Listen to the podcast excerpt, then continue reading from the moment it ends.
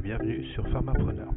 Aujourd'hui, dans ce nouveau podcast, je reçois Benoît Lefranc, qui est le concepteur de la drogue CAM. Alors, première question, pouvez-vous nous présenter votre parcours pharmaceutique? Oui, alors euh, donc moi je, suis pharmacien hospitalier, donc, comme vous.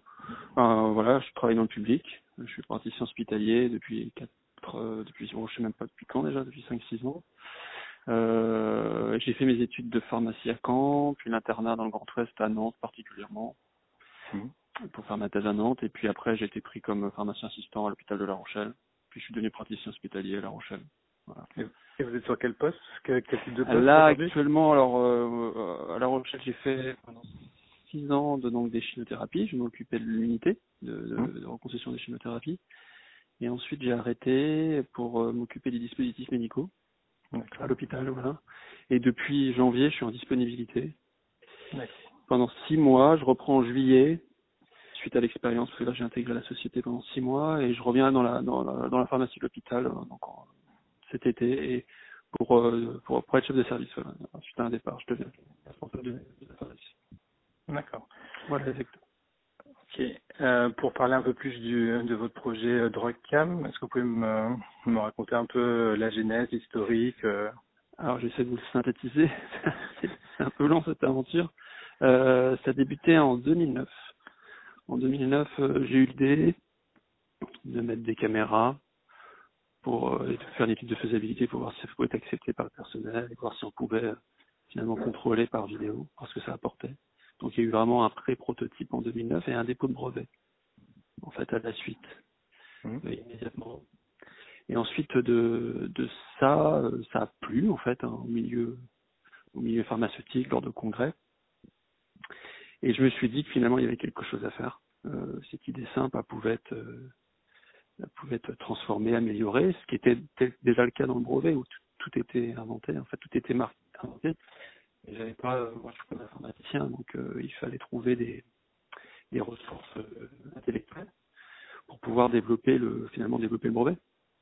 Et là, je me suis retourné auprès de l'université de La Rochelle, que j'ai contacté suite à différents échanges, et on a pu monter un projet, développer, aboutir à un démonstrateur en 2011 à peu près, 2011, un démonstrateur concernant le cas, mais c'était un démonstrateur très léger qui a permis euh, qui a permis de, de fonder la société en fait. Ensuite on s'est rendu compte qu'il y avait vraiment quelque chose d'encore plus fort à, à, créer. Et on a on a créé j'ai avec un, collègue mon cofondateur on a créé la société Eurecan qui avait pour objectif de, de, donc, développer la solution de Recam et la commercialiser. Elle a été créée en 2012 et en 2012 donc 2011 le démonstrateur. 2012 la société à peu près. Et puis en 2013 on a pu lever des fonds, avoir un peu d'argent pour continuer le développement, la commercialisation. Et on a commencé à commercialiser en 2014. Voilà, en 2014, le premier centre, ça a été La Rochelle, le premier centre bêta-testeur. Voilà. Et donc nous, nous le, on l'utilise depuis plus de trois ans en fait à La Rochelle. il y a eu, il y a eu trois bêta-testeurs, donc il y avait eu La Rochelle qui a été choisi, Le Havre et l'Institut Paul Calmet, qui nous a beaucoup aidé à, à continuer à améliorer le produit durant ces, durant depuis 2014 euh, améliorer le produit.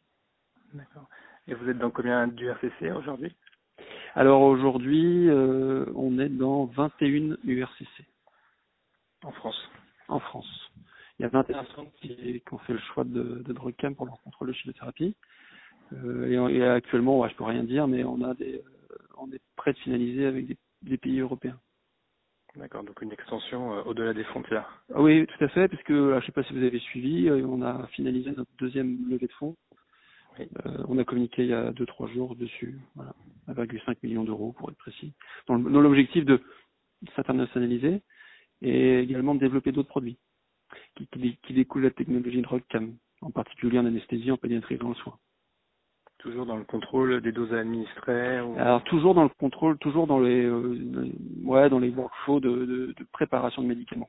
Typiquement l'anesthésie, on imagine facilement des seringues, d'ampoules. Donc on, on adapte la technologie sur d'autres secteurs médicaux. Et du coup, vous avez d'autres, euh, donc on a bien compris, c'est au niveau européen l'expansion, d'autres indications. Européen et euh, Amérique du Nord. Amérique du Nord. Là, je vous ai parlé de l'Europe, mais ça c'est des installations et actuellement on discute avec un distributeur nord-américain pour, pour, pour vendre la solution aux États-Unis. D'accord. Euh, autre question, est-ce que euh, au cours de ce projet, donc depuis 2009, si j'ai bien suivi, est-ce que vous avez fait des erreurs que vous n'aviez pas envisagées, enfin vous n'avez pas prévues et, du coup, euh, bah, du fait que vous soyez pharmacien, il y a forcément des domaines où vous êtes un peu moins, on va dire, compétent? Est-ce que vous avez fait des grosses erreurs en, termes de stratégie ou Bien sûr. Oh, bah, heureusement qu'on en a fait d'ailleurs. on en a fait. C'est comme, comme, ça qu'on a pu avancer.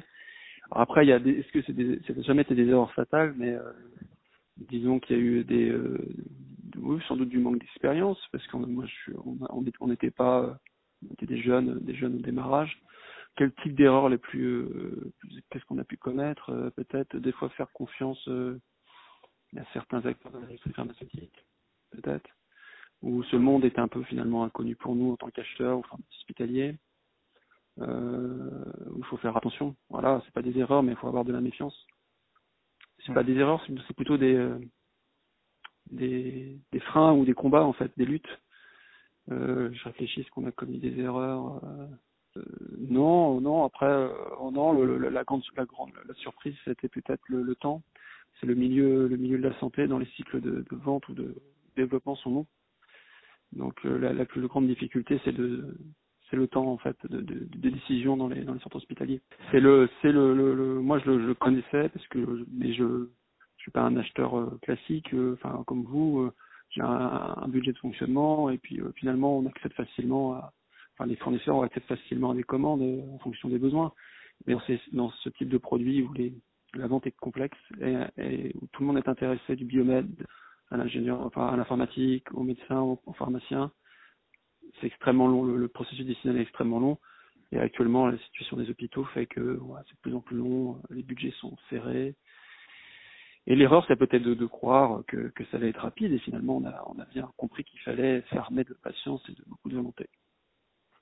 Et vous, du coup, vous développez quel secteur public? Vous n'avez pas essayé euh, le secteur ah, privé? Si, si, si, on, a, on essaye partout.